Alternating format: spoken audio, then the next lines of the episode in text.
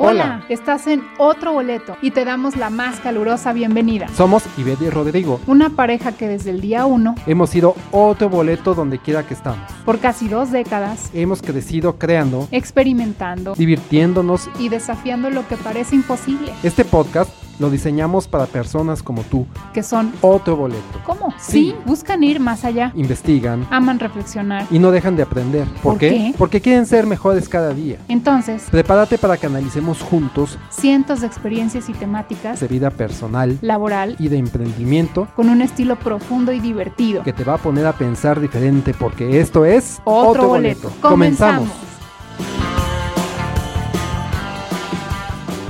Pues ya estamos aquí. Bienvenidos a otro boleto podcast. Nuestro primer podcast de toda la vida.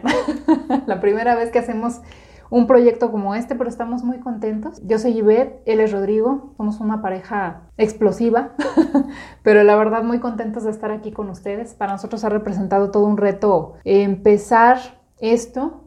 Ya tenía tiempo que lo estábamos acariciando la idea, Así es, pues bienvenidos nuevos, porque todos son nuevos, nuevos escuchas del podcast Otro Boleto. Le- les quiero manifestar que estamos muy contentos. La verdad estamos muy contentos porque por fin hemos podido hacer realidad lo que habíamos venido pensando eh, dos años, ¿será, Ivette, más o menos? Sí. Unos dos años que estábamos pensando esto. Y lo hemos podido hacer realidad, pues eh, en base a tenernos que mantener un poquito en casa, como ustedes saben, todo lo que se ha vivido en este 2020 que va a ser histórico. Y nosotros tomamos esa, esa pequeña adversidad en general que hemos tenido para, para realizar el, el sueño que teníamos, que si bien nosotros ya teníamos ahí un historial de, de asesoramiento, de coaching para pequeños empresarios, pues siempre habíamos querido ver la manera de, de llegar a más personas, de penetrar a otros mercados también, de, de- de gente que está incluso eh, esperando emprender, de gente que ya emprendió, y no solamente eso, sino de, de gente que está en un trabajo, por ejemplo, y está eh, pensando en emprender o en hacer un emprendimiento, o no, simplemente eh, quiere mejorar su, su forma de trabajo y sus condiciones la- laborales. Eh, estoy muy contento porque por fin vamos a poder realizar todo eso que, que veníamos platicando ya de tiempo atrás. Y pues todo esto ha sido un, verdadero reto, ¿verdad, Ivette? Sí, todo un reto, porque bueno, en todos los proyectos que hemos hecho, y no me dejarás mentir, siempre hemos estado mm, de fondo en todo. O sea, la verdad es que pocas veces, a lo mejor por cómo se ido- han ido desarrollando las cosas, hemos tenido así como que eh, gente especializada para cada cosa, como que nosotros nos metemos en la mayor parte de las cosas o del, de los, del inicio, desde el inicio hasta el final del proyecto, que eso es por- algo que a mí me gusta mucho. Yo no sé tú sí, cómo te sí. sientes con Bueno, eso. es- todo eso na- nació de alguna forma de, de nuestro primer emprendimiento, de no tener dinero. Entonces era así como que, bueno, pues tenemos que hacerlo nosotros. Y saben una cosa, sí ha venido resultando siempre. Siempre ha venido resultando que todos los emprendimientos que hacemos, después les vamos a platicar de qué es lo que nosotros hacemos y tenemos. Y eh, todos esos han, cada uno de ellos ha surgido de, hacerlo nosotros desde el inicio, ¿no? Y este no es la excepción. También en este emprendimiento hemos iniciado desde el, tornillo hasta pues, la producción, eh, los videos, el contenido, el logo, o sea, realmente es, ustedes van a ver nuestro sitio web también está diseñado por nosotros, todo está hecho por nosotros. Aquí somos como, como ¿verdad que te digo que somos como los Beatles? Que, que no importa quién haya hecho una cosa o la otra, siempre lo firmamos como Iveda y Rodrigo para que no haya discusión al respecto.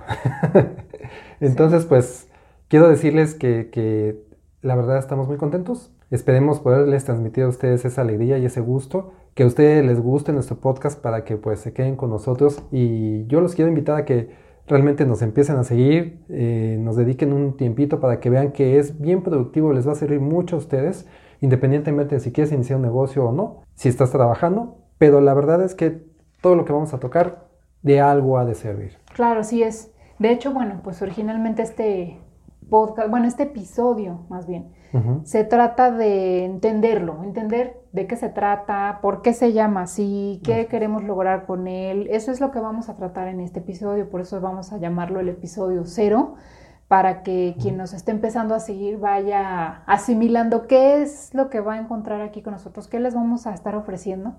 Y pues ya de ahí en adelante empezar a entrar en, materia, ¿verdad? Así es, sí, queremos que este sea el episodio cero, que sirva, que sea un episodio que sirva como una especie de presentación, donde todavía no entramos a fondo en determinados temas, como van a ser los episodios siguientes, donde vamos a tener un tema, un, un topic pues para, para ese episodio, lo desarrollaremos les daremos este, factores clave para que ustedes puedan aplicarlos. Pero en este se trata de conocernos un poco más, desde saber qué vamos a, este, hacer en este podcast, de qué se va a tratar, también que nos conozcan a nosotros un poquito y que podamos conectar con ustedes realmente para que sepan quién está atrás de este podcast. ¿no? Normalmente cuando vemos un podcast, que es lo que a mí me pasa cuando veo algunos, es que escuchas a las personas y escuchas hablar de, las cosas, pero realmente no tienes mucha cercanía con las personas, no saben realmente qué están pensando de fondo, hasta que con el tiempo lo vas, lo vas sacando, ¿no? Lo que nosotros queremos hacer aquí es, eh, de alguna manera, abrirnos un poco con ustedes para que nos conozcan y sepan quién está atrás también del proyecto, ¿no? Que es lo que más nos interesa a nosotros también. Así es. Y pues a ver, entrada, bueno, ¿por qué elegimos los tres temas pilares que vamos a estar tocando aquí en el transcurso de los episodios que siguen, que son eh, vida, trabajo y emprendimiento. ¿Por qué elegimos esos tres temas fundamentales para tratar? Pues bueno, primero elegimos vida, trabajo y emprendimiento, siendo vida primero que los otros dos, porque consideramos nosotros que si no tienes vida, en el buen sentido, no puedes ni trabajar ni emprender. Entonces eh, lo consideramos como el pilar o la base de los temas que vamos a tratar. ¿Y qué nos referimos con vida? Pues tener vida, calidad de vida. Calidad de vida en el trabajo, calidad de vida en tu emprendimiento, este, una salud mental, una asertividad. También, eh, ¿por qué no tratar de cuidarse un poco más para tener más energía para desarrollar tus proyectos? Comer lo mejor que puedas, hacer a lo mejor un poco de ejercicio, caminar. Siempre vamos a tratar de presentar alternativas de cómo lo hemos hecho nosotros, por ejemplo, para poder mezclar el trabajo, que en su momento trabajamos en empresas también, y ahora nuestro emprendimiento, porque solemos decir siempre que no tenemos tiempo para las cosas que nos mantienen sanos o para las cosas que nos llenan, para hacer cosas, por ejemplo, los que tienen hijos con los hijos, los que tienen pareja con la pareja, visitar a los papás, todo ese tipo de cosas que siempre decimos que no tenemos tiempo, nosotros hemos de alguna forma podido balancear esa situación y queremos decirte como lo hemos hecho nosotros, ¿no? Que te, que te, que te funcione, ¿verdad?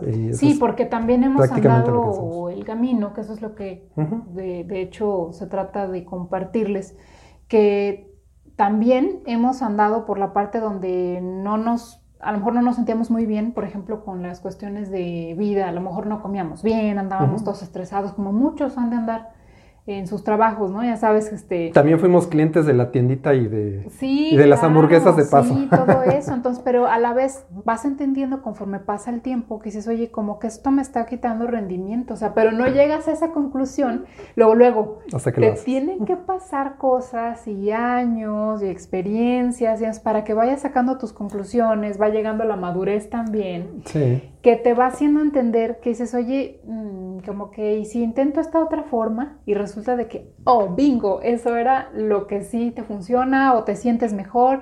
Entonces, hemos pasado por un chorro de experiencias en ese sentido que, pues ya ves que lo hemos platicado, es que hay que compartir todo esto, porque eh, estoy casi segura, y tú también, que gente está viviendo lo que nosotros a lo mejor hace 10, 15 años pasamos, y que va a tener que pasar su proceso de aprendizaje lento y a lo mejor si nos escucha, puede que se ahorre un tiempo y ¿sabes qué? Ya oí o ya escuché o ya alguien experimentó que esto no funciona. Mejor vamos a intentar esto otro. O vamos a ver y le doy un giro a esta situación, pero todo empieza desde la vida. O sea, si tú no tienes una, una vida, un cuerpo, una mente tranquila, difícilmente vas a poder tener un trabajo exitoso y un emprendimiento exitoso. Sí, todo parte de, creemos pensar, digo, acotando al margen, que si tengo un buen trabajo, tengo un negocio, un emprendimiento exitoso, voy a tener una buena vida. Como que, como que buscamos primero eso y luego para recargarnos ahí de que cuando logre esto, este objetivo, ya voy a tener una vida a gusto. Y nosotros creemos que es al revés.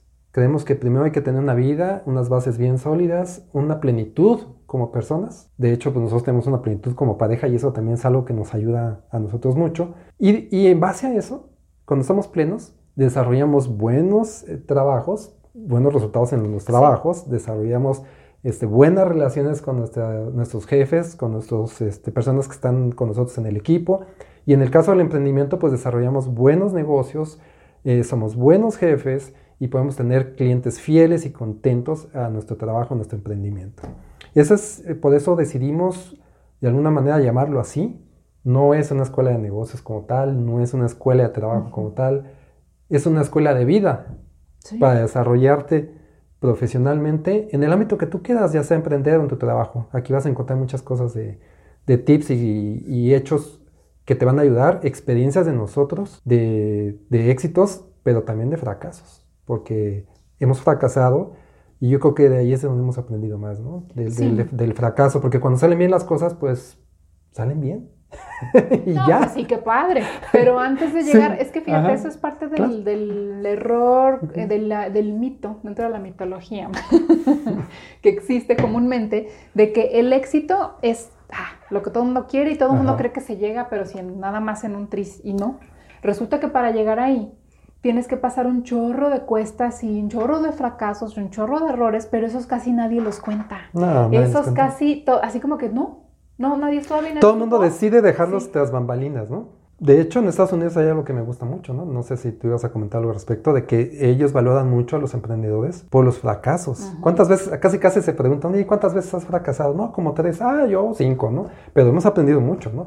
Sí. Y en el, en el mercado latino, los latinos, tendemos a, ¿cómo te diría? A, a menospreciar al que fracasa, como al tratar de evitar o esconder nuestro fracaso y, el que fracasa decirle, pobre diablo, este mira es un fracasado, no puede, y no, realmente aquel que fracasa, por ejemplo, en un negocio, en un emprendimiento, pues eh, es, digno de, de, manifestarle nuestra admiración porque se atrevió a hacerlo, porque no es, pero para nada fácil y sencillo hacer las cosas. Sí, no. Animarse a hacer algo diferente es difícil. Sobre todo, pues primero porque nadie quiere pasar por el error, pero pues es que así es, o sea, es una ley natural, tienes que pasar por una curva de aprendizaje en todo lo que emprendas y por supuesto que tienes que estar preparado para tocar fondo dentro de los errores que probablemente se, te, se puedan dar en lo que estés haciendo, pero luego vas a salir, vas a salir de eso y te va a ir bien, pero depende de, de muchísimas cosas de entrada, pues que estés o que esté la gente bien centrada en lo que quiere y que no pierda, ahora sí que no quite el dedo del renglón, eso es de entrada, pero lo que sí duele mucho, sobre todo en países como este de nosotros, es que solemos criticar y irnos a la yugular sobre el que se equivoca. Ay, se equivocó. Ay, mira, le ha ido mal. Ay, mira, entonces todo el mundo cree que queremos que nos vaya bien. Y al momento de querer que te vaya bien, entonces haces lo que todo el mundo hace, pero a lo mejor no te satisface. Fíjate, ya te salió rima sin esfuerzo. Verso sin el de esfuerzo, ¿no? Sí, sí. y cuando fracasas lo ocultas, ¿no? Dices, ah, este, no, no, puedo fracasar y, por ejemplo, gente que ha estado toda su vida en un trabajo y ha, querido siempre emprender algo y, y, pues hasta las amistades y la familia le dicen, no, hombre, estás loco, ¿cómo crees? Te va a ir mal. Y como le tenemos miedo al fracaso, pues lo que hacemos es me quedo en el trabajo donde estoy, aunque no esté contento. Y, y nunca realmente hacemos nada, ¿no? Entonces aquí se trata de atreverse. cuando la gente trabaja, está en un, trabajando para una empresa. Sí, claro. Y el trabajo que está desempeñando actualmente no le satisface del todo, no se siente tan contento. Pero el simple hecho de pensar en dar un brinco, saltar, ir a otra empresa, eh, ir a otras entrevistas, no sé, ya, le genera miedo al posible error y si se equivoca y si no le va bien y si entonces como los famosos y si el famoso y, si, me arrepiento. Entonces no hace nada. Entonces aquí la onda es sabes que no vamos platicando las cosas como son esa es la idea de los errores y las cosas que hay en medio de, de, varias situaciones que incluso vamos a ir platicando en forma de anécdotas, de chistes, de recuerdos, Ay, de tantas cosas que nos han pasado, ¿verdad? Escenas de películas, vivencias, historias que hemos tenido, porque créeme que hay cosas que contar. Tengo la fortuna o tenemos la fortuna, y a veces es más la fortuna de vivir cada experiencia. que, bueno, hasta parece tino, ¿verdad? Parece Hasta a mí me dicen, oye, qué suerte tienes para, para que te pasen las cosas buenas y las malas, ¿no? Porque como que somos extremos, ¿no? Nos, pasan de las dos eh, y mucho, ¿no? Bueno, pues... Eh, Pasando a, otro tema ahí más eh, adelante, hace unos días que estábamos por, sacar el, podcast, por grabar el podcast, eh, me pregunté, bueno, y realmente, realmente, ¿cuál sería el propósito de, del podcast?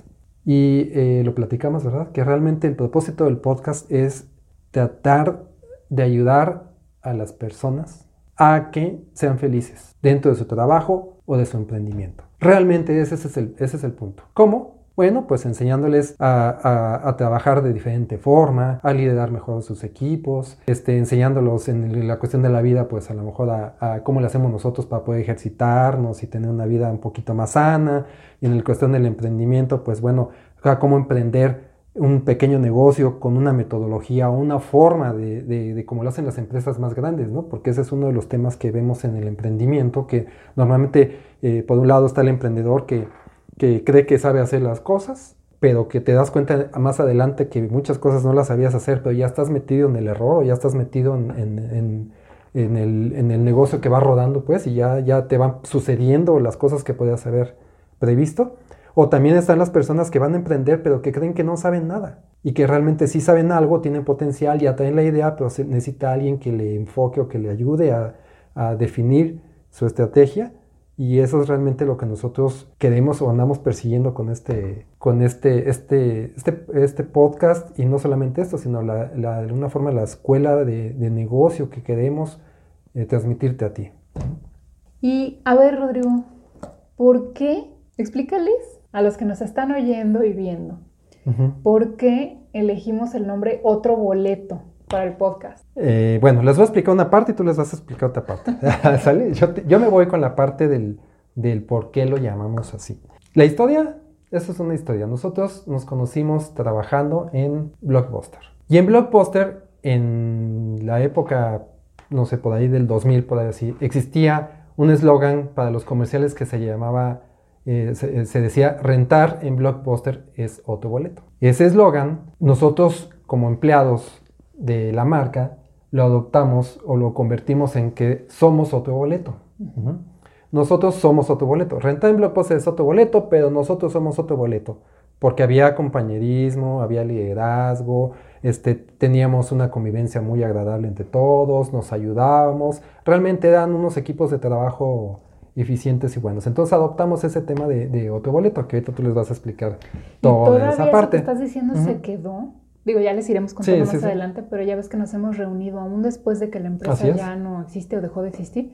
Eh, la gente que trabajábamos ahí dejamos tan buenas relaciones, haciendo énfasis en lo que estás diciendo, que seguimos nos seguimos juntando. Nos seguimos juntando, empezamos a juntarnos así cada cuatro años, la última vez fueron cada dos años y la última vez que nos reunimos dijimos que iba a ser cada año, pero con esta situación pues no nos vamos a poder reunir. La idea es que Rentado tu boleto fue un eslogan publicitario que hizo don Enrique Gibert. Enrique Gibert era un publicista, porque ya murió un publicista que a Blockbuster le trabajaba. Pero lo más eh, chistoso del caso es que ese eslogan salió informalmente, o sea, no se lo encargaron y le dijeron, haznos un eslogan. No, en una plática que estaba con el director de la compañía en aquella época, que se llama Diego Cosío, que de hecho fue él el que me pasó la, información, porque yo no sabía quién lo había hecho, este, nos platicó que en una plática informal fue donde se le ocurrió a Enrique Gibert el eslogan de renta en Blockbuster es otro boleto. Y fue un trancazo porque fue un eslogan de alguna forma nada más utilizado para México, porque Estados Unidos tenía su eslogan a nivel mundial y a nivel local en Estados Unidos, y México hizo su propio eslogan para trabajarlo nada más en, la zona de México, en las tiendas de México. Y nosotros lo cambiamos a, a Somos Boleto, pero viendo más allá de eso, pues Ivette tiene la historia del Somos Otro Boleto también.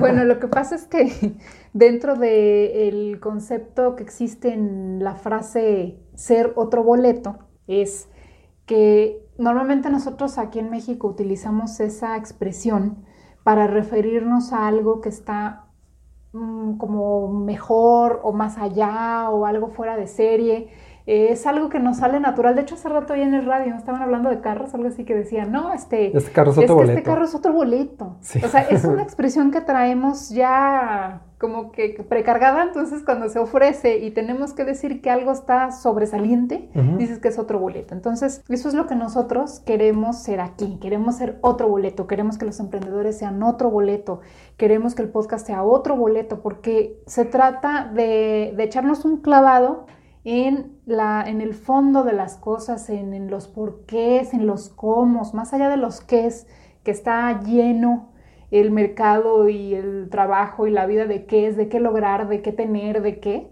es cómo y por qué. Eso es exactamente lo que nos vamos a estar metiendo.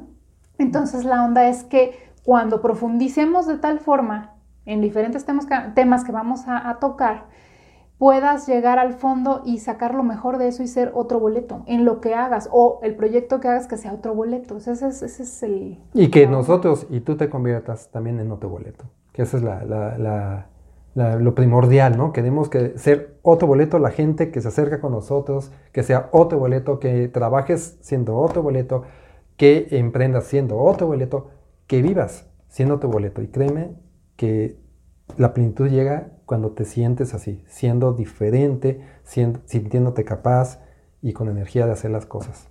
Pues que la onda es que estés en sintonía, como decíamos, en tu vida, en lo que proyectas y a su vez, si tú estás contento, puedes dar todo lo, lo, mejor de ti a tu trabajo, a tus proyectos y a cualquier cosa que sea que quieras realizar, no importa la edad que tengas, seas joven, seas alguien mayor, todos tenemos esa oportunidad de sentirnos plenos, entonces esa es la idea, ¿no? es lo que queremos lograr aquí. Y los colores, obviamente, pues vienen completamente... A los que nos están viendo por, por, este, por video, pues van a darse cuenta que el set es azul, que tenemos nuestro logo amarillito, como una especie de remembranza, ¿no? Estamos yéndonos un poco a la añoranza de, de Blockbuster, porque fíjate que también, déjame decirte, bueno, lo hemos visto, ¿no?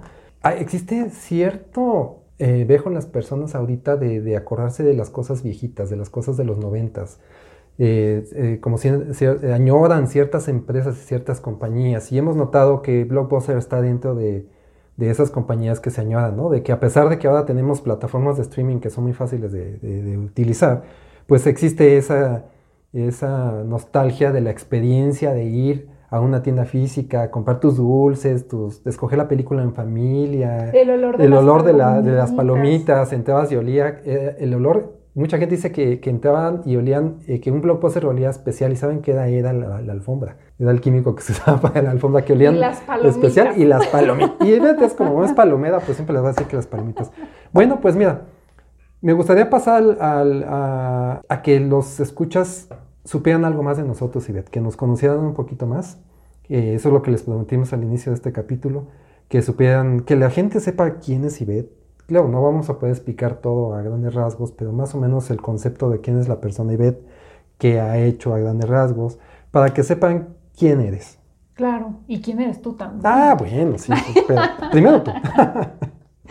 no, pues mira, yo como les ponía ahí en un post este, en mis redes, tengo la mitad de mi vida prácticamente que la viví el siglo pasado y la otra mitad este siglo. Entonces me gusta mucho estar ahorita en este momento aquí porque yo, yo, yo soy de la generación X, ya de, la de los ultimitos, así como de ya casi entrando, entrándole a los millennial, pero no soy millennial, soy generación X ¿Y por qué digo eso? Excelente, ¿no? No les llaman sí, así. Sí, hay unos, es que hay unos que nacieron como entre los 80 a principios y finales de los 70s. ya, no digas más porque nos van a calcular, ¿eh?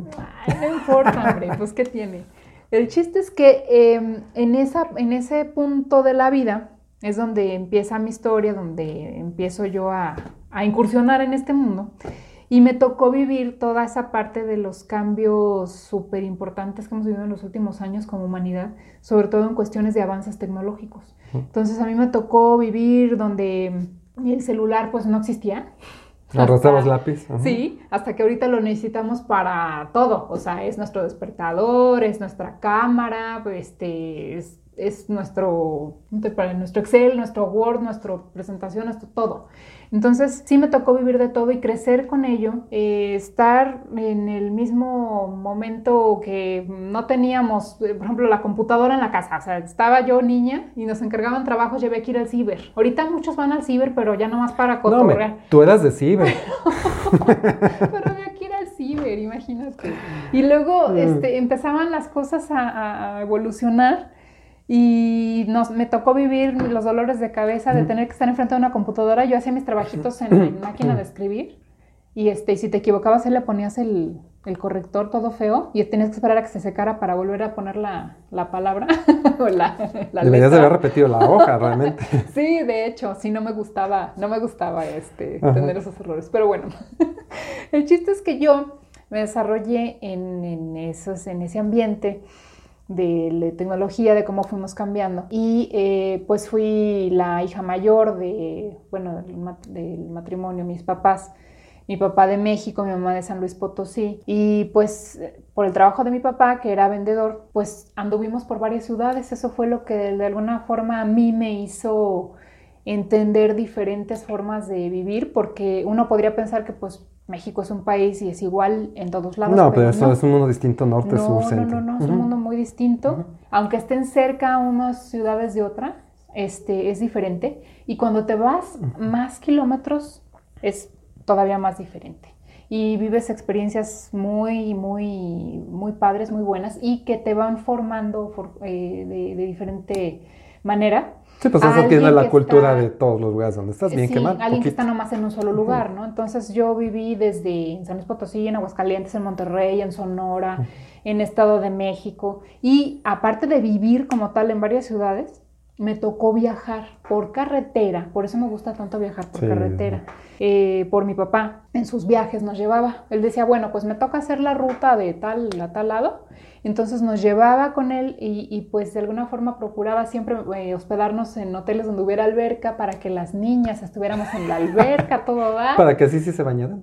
Sí, no, ¿sabes qué? Yo aprendí a nadar, yo aprendí a nadar ahí solita, de tanto. Pues así es como se aprende a nadar casi. Bueno, sí aprendíamos los niños viejos. Ahora ya los llevan a natación, pero nosotros. Y eso de nadar es un decir, porque tampoco soy como que este, Michael Phelps, ¿no? Eso nomás me sé mantener a flote, sé bracear, batalear. Como la sirena. Ándale. Pero este, nada más. Pero son aprendizajes, momentos eh, que vas, que va, te van formando. Entonces eso a mí me encantó. Y pues mira, ya ves, este, no hemos dejado de cambiar de, de residencias. O de, ¿Eh? es como un karma. Sí, sí, sí, así lo tenemos, pero eso nos ha hecho ser más abiertos, bueno, yo siento. Pero finalmente digo, preguntándome un poquito de mi historia, que ya les iré platicando en los episodios conforme vayan avanzando un poco más de todo esto, pues es que terminé mis estudios allá en Sonora, allá fue donde andábamos ya en los últimos años de mi etapa académica, y yo me muevo a Ciudad de México por el ascenso dentro de la empresa, porque yo empecé a trabajar al momento en que estaba estudiando la carrera. Simultáneamente. Que simultáneamente, que fue esa parte, para mi papá fue un reto porque me decía, es que te vas a distraer, te vas a distraer, ya no vas a terminar los estudios, este, no, y le dije, no, tú dame chance, así termino las dos cosas.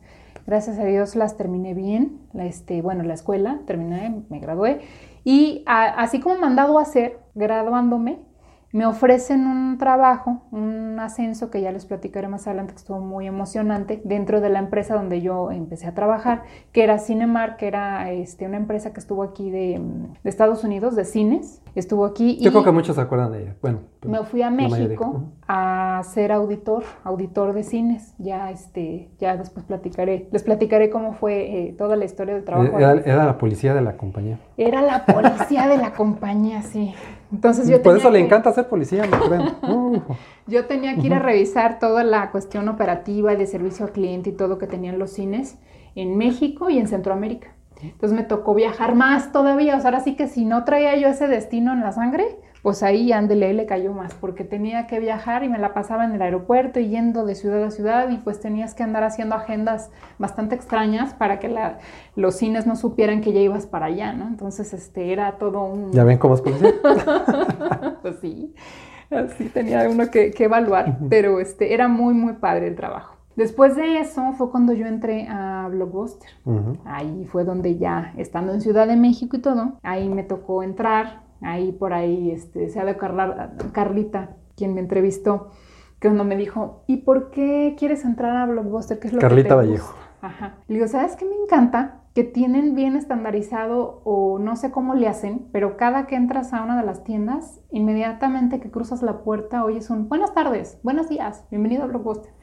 Digo, eso a mí me gusta. Y se ha de acordar, y de veras que no se me olvida que siempre lo dije, es que desde que estaba niña, que mi papá nos llevaba a rentar películas, ya saben, éramos la clásica familia, que nos íbamos todos juntos a rentar las películas del sábado y del domingo. Entonces nos salíamos como con tres o cuatro películas. Ya paras en el buzón. ¿Ya habrá llegado el estreno de esta semana? Sí. Sí, ya llevamos las cuatro. Nos echábamos como dos, tres horas allá dentro del, del blockbuster escogiendo películas entre todos. Ya esta no, ya está así, ya ver para poder este, pasar un, fin de semana. Pues se te cumplió, trabajaste ahí. Sí, y entré a trabajar ahí, a Block, ahí fue donde te conocí, ¿verdad? Pero hicimos una historia fabulosa después de habernos conocido. Eh, ahí estuvimos los dos como gerentes de distrito. Ahorita va a platicar Rodrigo su historia. Pero para mí fue una experiencia maravillosa porque pude vivir y pude hacer o tener a mi cargo a algunos gerentes, tiendas, Después tuve un ascenso para capacitar a las personas, a los empleados de la empresa, para que pudieran dar ese servicio por el cual yo entré Blockbuster, que les dije, es que qué padre que puedan saludar cada que entras a la tienda. Entonces yo al final, ya en, la, en los últimos años, eh, cuando yo estuve ahí, porque yo salí en 2007, estaba en el área de capacitación. Entonces fue, bueno, para mí fue de verdad una experiencia padrísima toda mi etapa laboral. Desde que entré al cine hasta el último año que estuve en Blockbuster, de poder estar eh, dando esa parte de primero evaluar, porque pues estuve evaluando mucho tiempo el servicio, pero por otro lado es enseñando a que las personas lo pudieran hacer. Entonces fue, bueno, para mí fue una experiencia. Haciendo un resumen, yo lo veo así, fíjate. Tu primer trabajo fue evaluando y nada más evaluabas, ¿estás de acuerdo? Bueno, empezaste en el cine trabajando en servicio, etcétera, pero no tenías una responsabilidad ahí. Luego empezaste eh, como operaciones. Luego te fuiste a, una parte donde evaluabas. ¿ah? luego después te fuiste a una parte donde volvías a las operaciones, pero ahora supervisando a la gente a que hiciera las cosas. Entonces ya tenías la parte de la evaluación. Fíjate cómo estuvo, estuvo bueno porque fue progresivo tu desarrollo. Y este, ya estabas operando con lo que conocías de la parte de evaluación también. Y luego después te fuiste a, capacitación, a enseñar a las personas a lo que ya habías aprendido. O sea, realmente, fíjate bien, fue una línea bastante lógica que no se le da a todo mundo en sus trabajos. A veces acabas este, en un puesto y acabas en otro que no tiene que ver con el que empezaste. Y aquí fue, tuvo una progresión bastante, bastante interesante. No, yo sí me, siento muy afortunada porque siempre estuve en el lado operativo de servicio, de la administración del negocio, de la evaluación, de tratar de hacerlo eficiente, pero a través del recurso humano, a través de las personas. O sea, no era... Sí, como debe ser. Sí, o sea, siempre tuve que ver con servicios. Yo lo que platicamos el otro día, oye, pues es que realmente yo, mi historia laboral ha sido siempre con el tema del servicio. Y eso me ha ayudado a mí ahora que traemos nuestros emprendimientos aparte, a tener esa parte. Y de venta de servicios, porque nunca vendiste productos. Bueno, en Blockbuster se vendían productos, pero realmente era un servicio, ¿no? Era principalmente un servicio. Entonces, pues ahí, y ya después, ya que nos conocimos y todo, este, que emprendimos nuestra vida juntos, empezamos a emprender juntos proyectos diversos también, con todas esas bases raíces, pasamos desde una cafetería y lo último que estuvimos haciendo antes de la pandemia fue realizar eventos que también padrísimo porque tienes que ver con mucha gente, muchos proyectos, muchas formas de pensar. Ay, no, la verdad es que a mí se me ha hecho muy, muy padre toda la experiencia que he tenido en ese, en ese sentido. A platícanos de ti un poquito. Tienes que resumirlo porque no tenemos mucho tiempo. ¿Quién lo dice?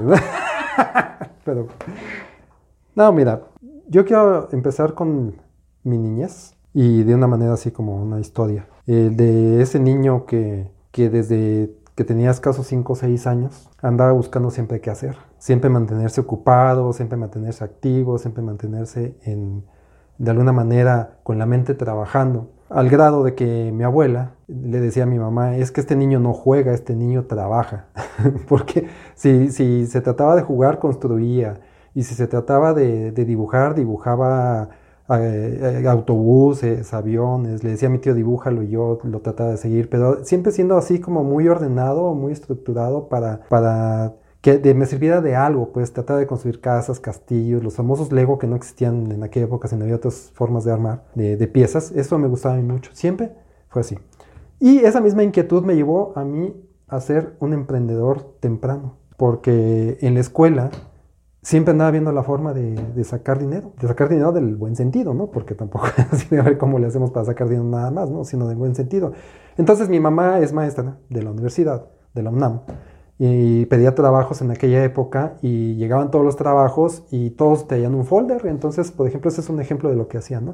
Le quitaba los trabajos al folder, me llevaba el folder y los, los catalogaba y decía, estos son de a pesos, estos son de unos 50, estos son de dos pesos, ¿no? Y, y así me los llevaba en mi mochila y empezaba vendiendo eh, folders y después que carritos, porque vivíamos cerca de un lugar donde vendían los carritos de los, antes de los Hot Wheels, antes de los, de esta marca, que eran de otras marcas. Y este, los niños no sabían dónde comprarlo, entonces yo les decía, ah, pues yo te lo vendo en 15 y a mí me, costaba 10 pesos, por decir una cantidad, no me acuerdo realmente cuánto. Entonces siempre fui emprendiendo y emprendiendo y emprendiendo y emprendiendo. Activo deportivamente, todo ese rollo. Eh, para no hacerles el cuento más largo, pues la misma sociedad, por eso y eso es algo que vamos a platicar después, te va enfocando a que dejes ese estilo de emprendimiento y te prepares para el trabajo. Entonces te empiezas a meter en el, sistema de que estudia y prepárate para cuando trabajes y búscate un trabajo y, gana dinero en esto y una buena empresa. Entonces me fui desviando un poquito de ese, así como que lo dejé en stand y me fui a trabajar en empresas. Yo empecé a trabajar en empresas en el 88, 1988, no hay más. Y empecé trabajando en una empresa de electrónica que se llamaba Telerrey, que está bien que lo diga, ya ni existe. Y empecé trabajando como office boy porque un vecino trabajaba ahí como vendedor. Y yo le dije, oye, necesito un trabajo, quiero trabajar. Mi, idea era empezar a trabajar joven para tener eh, más experiencia, irme adelantando a, a, cuando se terminara la escuela y todo ese rollo. No quería esperarme. Y me, me fui a trabajar como office boy. Era de, de esos de acarrear teles y estéreos y con diablito y y limpiar los vidrios y los baños, acomodar cajas, o sea, estaba ahí para lo que se Yo también lavé baños. Sí, de verdad. Tres veces. no, mi primer, o sea, mi primer trabajo así de lo primerititito que hice cuando estaba estudiando. Te pusieron a lavar el baño. Sí, o sea, pues fue... malamente, pero una vez. No, bueno, o sea, era, era la taquillera, pero nos tocaba lavar baños, barrer el lobby, este, recoger guacareadas, todas esas cosas, sí, claro, por supuesto. qué? Pues bueno, el tema es, a mí no me tocan guacareadas, afortunadamente, pero sí, sí estaban sucios. Entonces me tocaba lavar los baños. Y ahí empecé a conocer mucha gente que iba a comprar, porque estaba en, yo soy de la Ciudad de México y todo eso que le estoy platicando fue en la Ciudad de México. Y me tocó en la Ciudad de México en Ciudad Satélite, la tienda que es donde yo empecé, en, la, en Plaza Satélite. Y, y pues a conocer mucha gente que iba a comprar, etcétera. Pues para no les el cuento más largo, ahí crecí, llegué a ser gente en una tienda y luego después me fui a trabajar a, este, a una mueblería que ya no existe, que es así, no voy a decir el nombre porque ni, de, ni buena publicidad ni mala hay que hacerle. Pero en esa mueblería es donde he aprendido más y el otro día lo platicamos. ¿Saben por qué? Porque era un desastre la mueblería. Aprendió cómo no hacer las cosas. Exactamente, aprendí cómo no hacer las cosas. Pero fue una gran oportunidad, no todo el mundo vive eso. No, fue una gran oportunidad pero es como la oportunidad de la patada en la espinilla. No sé si me explico. Y ponla otra vez. Sí, pues, sí, ¿no? Eran puras patadas de la espinilla. Eh, yo, me, yo me fui a trabajar en esa empresa porque ahí está un error, por ejemplo. Yo estaba muy a gusto y muy contento en la otra. Me fui a trabajar en esta empresa porque me dijeron, mira, te vamos a dar un puesto mayor y un salario big salario. No, pues sí. Entonces dije, pues oye, pues de aquí soy, ¿no? Entonces con una responsabilidad más grande, ya tenía un puesto de director, mi puesto se llamaba director, que ah, ya estando en la práctica ni tan director, pero, pero bueno, mi puesto era ese. Y, este, y me fui a trabajar ahí. El tema ahí es que la empresa iba en contra de todos mis principios. Todos los mis principios que yo tengo como persona. De ser honesto, de, atender a la gente correctamente. El chip del servicio yo no lo aprendí en ningún lado. El chip del servicio yo, por decirle chip, lo tengo en mi ADN. Yo, yo he sido servicial desde, desde que yo me acuerdo. Siempre me he preocupado por los demás, siempre me he preocupado por la gente, me he preocupado por la gente que está a mi cargo y por atender bien a la gente, incluso en las relaciones, yo siempre te lo he dicho, las relaciones son de servicio, yo te sirvo a ti, tú me sirves a mí, todo en esta vida servicio, servicio, servicio, servicio, servicio. Entonces esa empresa iba en contra de mi servicio, porque vendíamos cosas que estaban en exhibición en un piso de ventas, por ejemplo, no les voy a contar más, porque es muy, muy lenta esta historia, pero el tema es que lo vendíamos sin que hubiera existencias y nos obligaban a nosotros a venderlo sin que hubiera existencias. Y si un cliente llegaba a quejarse, no le podías entregar el que estaba ahí. Así de ese tipo de cosas pasaban. Fue una mala experiencia, por eso te hago este, el ejemplo como que una buena experiencia como si fuera una patada de la espinilla, porque fue sufrir y sufrir durante dos años, estar batallando con eso, hasta que dije, ¿sabes qué? No puedo más con esto, mis principios no van con la empresa, me voy. Y realmente me fui sin un trabajo, me fui Y en la tarde le estaba hablando a un amigo conocido de, del otro trabajo, de, de Telrey, de las tiendas de electrónica. Y me fui a Philips como capacitación a ganar bien poquito y todo el rollo, pero trabajé ahí nada más seis meses. ¿Y qué crees? Fue cuando entré a Blockbuster.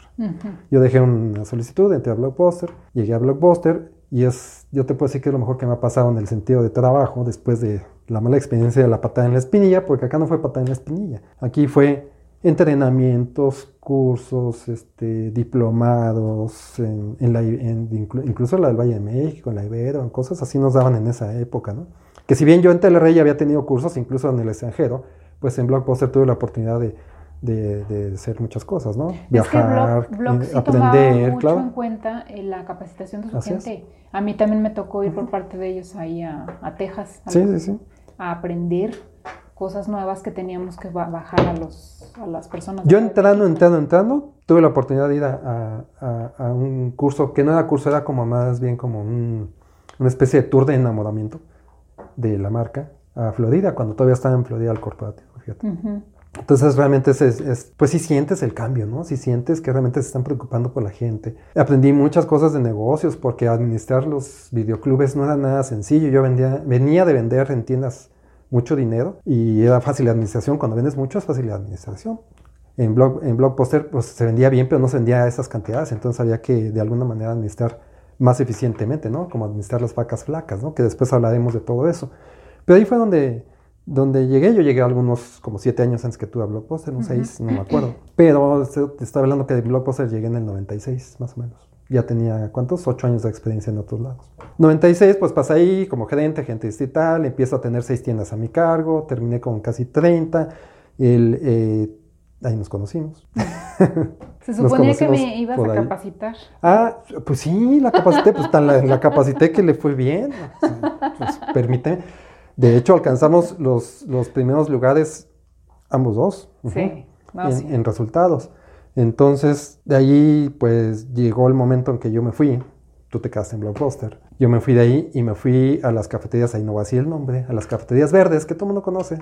Entonces me fui a las cafeterías verdes que ustedes conocen. Cuando recién llegaban a México, a mí me tocó toda la parte de, empezar el negocio en México, de empezar la expansión.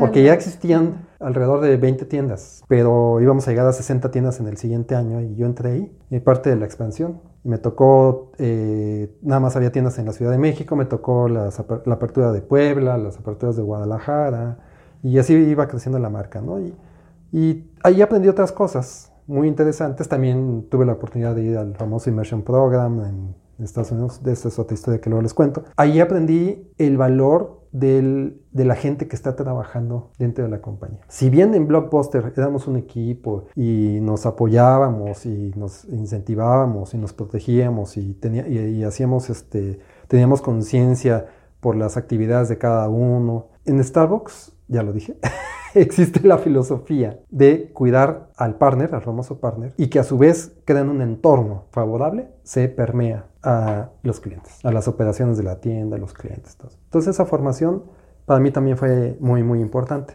Ahí fue donde decidimos emprender, ¿verdad? Fue cuando dijimos, oye, que ese es otro tema de otro capítulo que vamos a tocar. ¿Qué pasa cuando ya pasas de los 40 años y dices, oye, ¿qué va a pasar conmigo en mi futuro de 10 años más? Entonces empieza la cosquita de tratar de emprender, de hacer algo.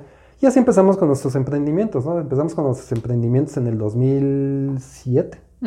7, en el 2007. 2008, por ahí así fue nuestro primer negocio y no hemos tenido afortunadamente necesidad de regresar a un trabajo formal como el que teníamos y hemos podido salir adelante con nuestros, nuestros emprendimientos, como se los dijimos, equivocándonos, regándola más de lo debido, pero también hemos tenido nuestros aciertos que nos han podido mantener aquí y aquí seguimos. Esa es más o menos la historia, espero que no haya sido muy larga, pero que nos conozcan más o menos cómo somos, qué hemos hecho a grandes rasgos y por qué creemos nosotros que esta experiencia tanto laboral y de la parte emprendedora les puede servir a las personas ya sea para su, su gestión laboral o su gestión en emprendimiento, que es lo que, que, yo veo, que de alguna forma tenemos ese, esa ventaja o esa dicha de haber trabajado en empresas transnacionales, de saber cómo se mueve el mundo corporativo, de saber cómo se mueve el mundo en el trabajo, de los problemas que se viven, de los que tú tienes con tu jefe, de los problemas que tú tienes con tu equipo, de los problemas que tienes con tus laterales, de cómo puedes hacer tu vida mejor, Y también en el emprendimiento, porque normalmente a veces o vives un lado o vives el otro, ¿no? Y nosotros hemos vivido los dos lados con fracasos y con aciertos. Entonces la parte que yo considero que tenemos más en más que ofrecer nosotros, ¿no? Como, como... Claro, y sobre todo, ¿sabes qué, Rodrigo, también? Que somos como un puentecito, puentezote, entre dos mundos. ¿Cuáles son esos dos mundos?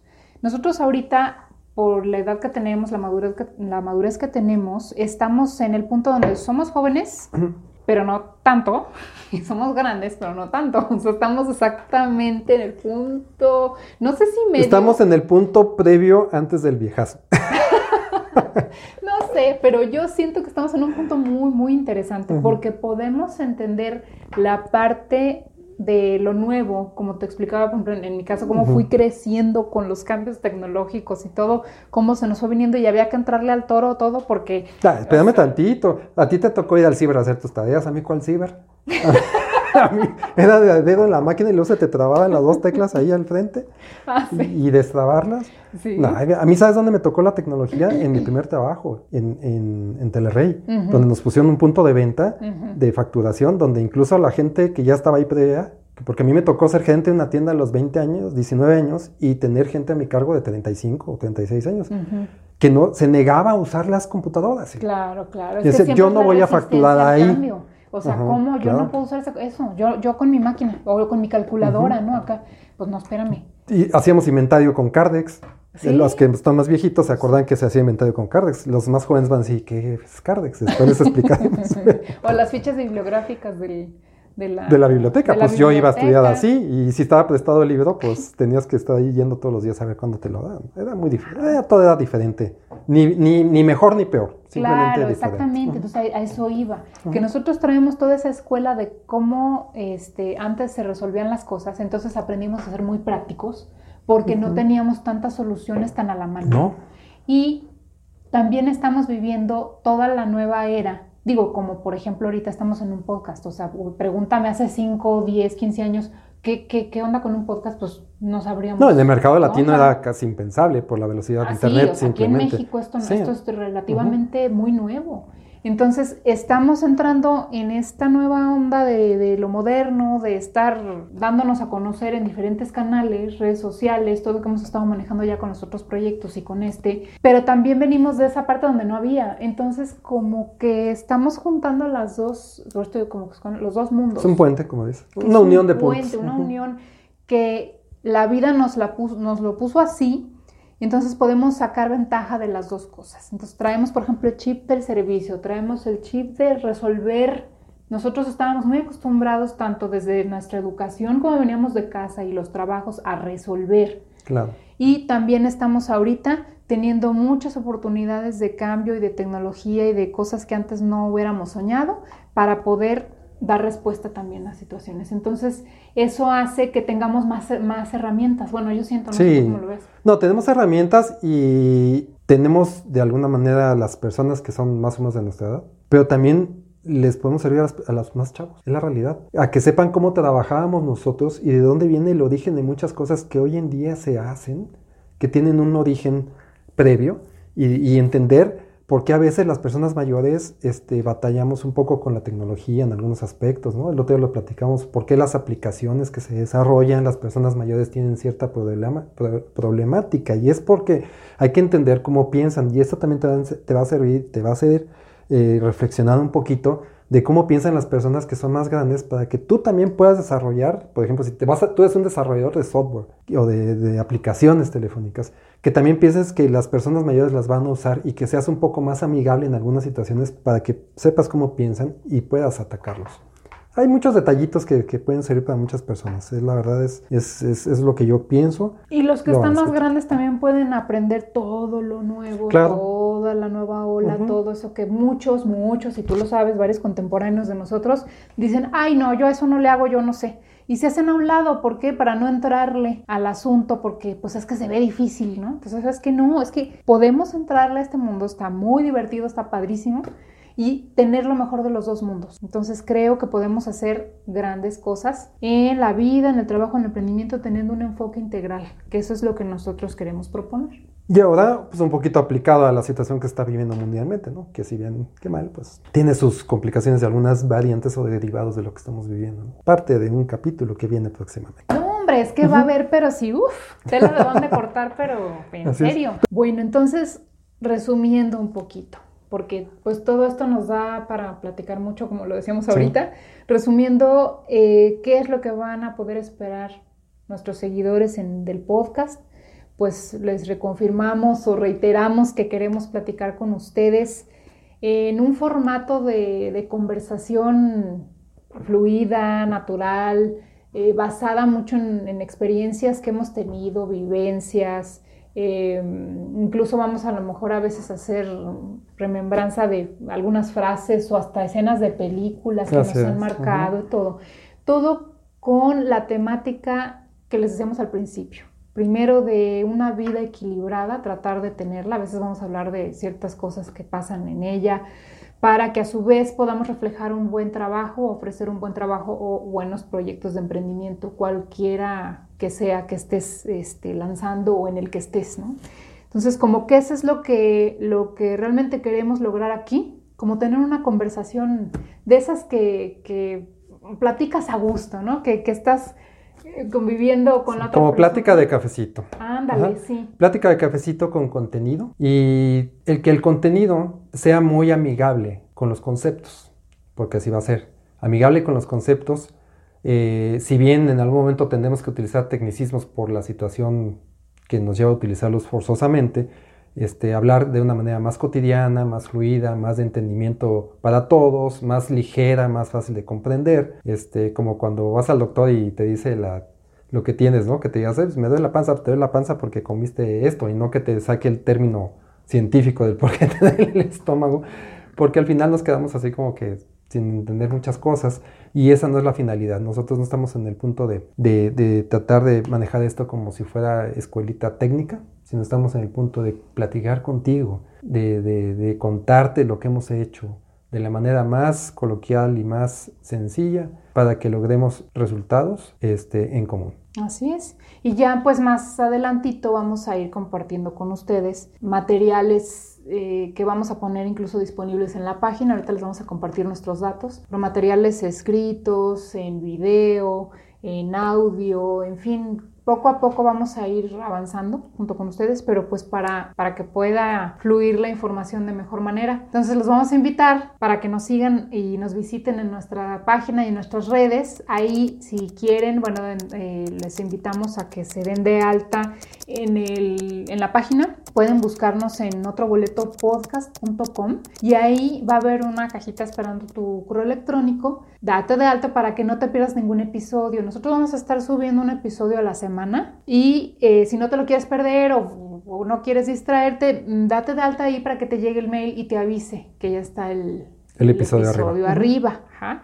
También nos vas a poder encontrar en YouTube como otro boleto podcast. Ahí también suscríbete. Ahora sí que échanos una manita.